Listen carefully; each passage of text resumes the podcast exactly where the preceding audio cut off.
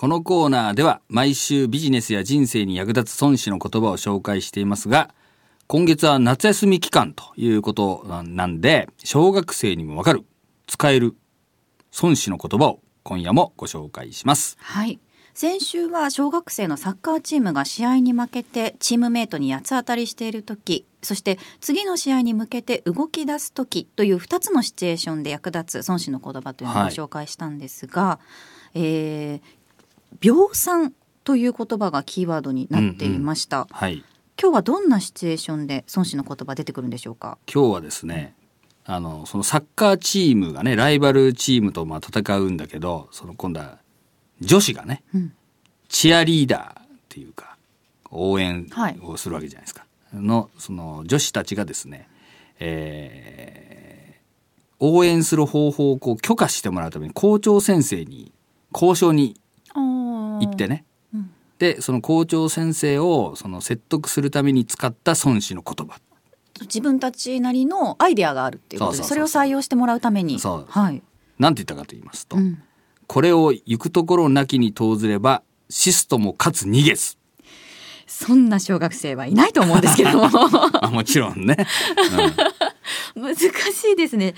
どういうことですかこれ意味は。これはですね、はい、あの兵士をですねもうこう死地に追いやるっていうか、うん、もうどうにもならないところにこう投じるとですねもうもう逃げ場がないから、うん、必死になって戦うしかないと。だからもう逃げられないからね、もうあの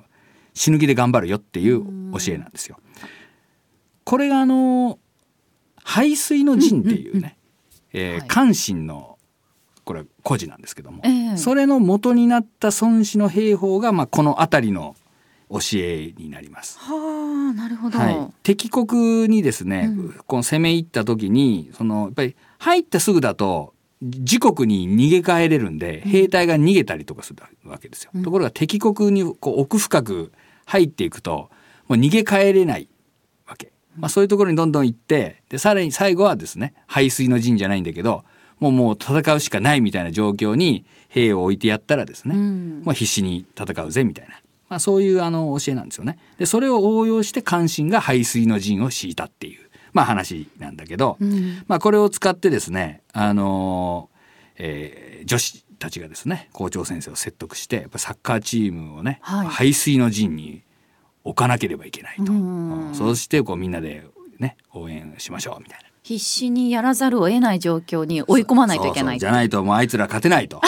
男子は弱っちいからもうこうやってやんないともうダメじゃないですかと。なるほど、だからこうやらせてくださいと。はなことをこうね、うん、えー、言いに行ったら校長先生も分かったみたいな、まあ、そこまで言うならうんそうなってくるとそのサッカーチームっていうよりも、うん、その外から見ているチアリーダーの方女の子たちが、うん、この場合は軍師というか戦略みたいな感じになるんですかね。戦略家みたいな立場から見てるまああまり言うとネタバレになっちゃうんだけどその謎のじいさんの、はい、ね、孫がいるんですよ。女の子だこの女の子がだからそのじいさんに次ぐ孫子の使い手なわけよ。うんなるほど そでその子がまたね、えー、いろいろこう教えてくれたりとかしてまあそういうこう孫子の知恵をこう生かしていくみたいな。へそんな漫画になってるんですね。ね漫画で名作「孫子の兵法」という、えー、本ということなんですけれども、はい、よくこう小学生にも分かるようにっていうコンセプトで、うんうん、この難しいものを書こうと思いましたね。いやこれ私が別に書こうと思ったわけじゃなくて私はこれ監修してるだけなので。ああなるほど、はい、あの角川さんの企画で。うん、えー、これ。こう漫画の孫子を私、はい、あの出してるじゃないですか、えー、あれがまあまあ売れた関係でですね、えー、これこう漫画と孫子がセットになるとまあまあ話がくるんですよ。はい。まあ、日本一の話もありましたが、はい、漫画と孫子がセットになるっていうね。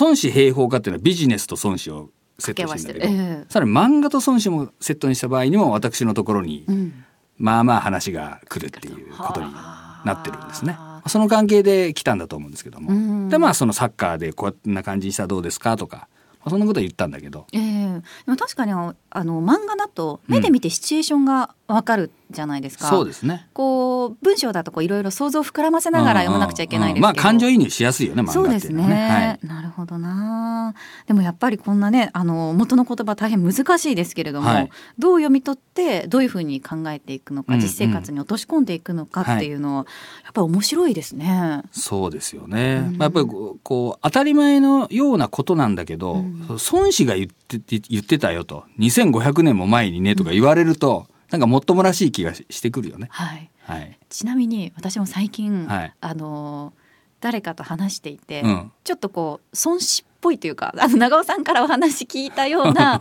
ことを喋ってる人がいたらあ、はいそれってちょっと孫子の兵法にもあるよねみたいな風に 言うとえーって反応されるんですよね。そうさすがよく知ってるねみたいなそうなんです。おあーりがとうございますと思ってます。素晴らしい。ぜひね、はいその孫子を生かしていただければと思います。はい